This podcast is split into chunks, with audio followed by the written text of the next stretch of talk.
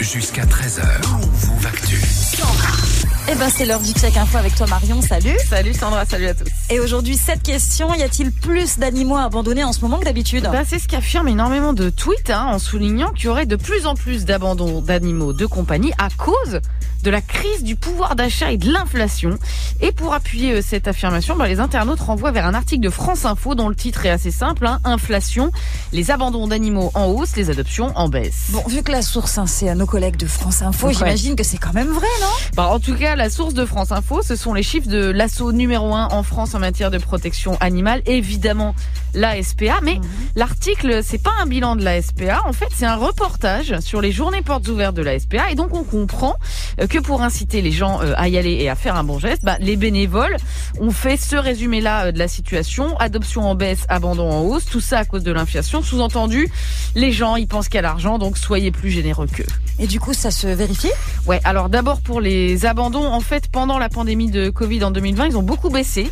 Il y a eu moins d'abandons que les autres années. Et puis en 2021, bah, on est revenu au niveau standard, c'est-à-dire à peu près 45 000 chiens, chats et autres hamsters accueillis dans les refuges. Donc pour l'instant, c'est difficile de dire si 2022 va être pire parce qu'il n'y a pas de chiffres. hein. Les bilans, ils sont faits en fin d'année.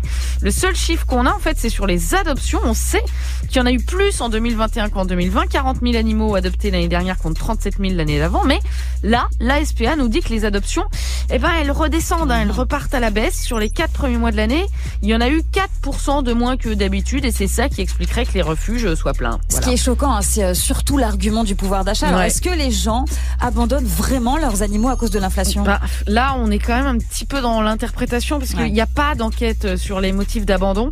Euh, je sais pas si tu te souviens, mais pendant le Covid, on disait beaucoup les gens abandonnent leurs animaux à cause du virus Ouais. parce qu'ils ont peur, alors Mm. qu'en fait, il y a eu beaucoup moins d'abandon cette année-là que d'habitude.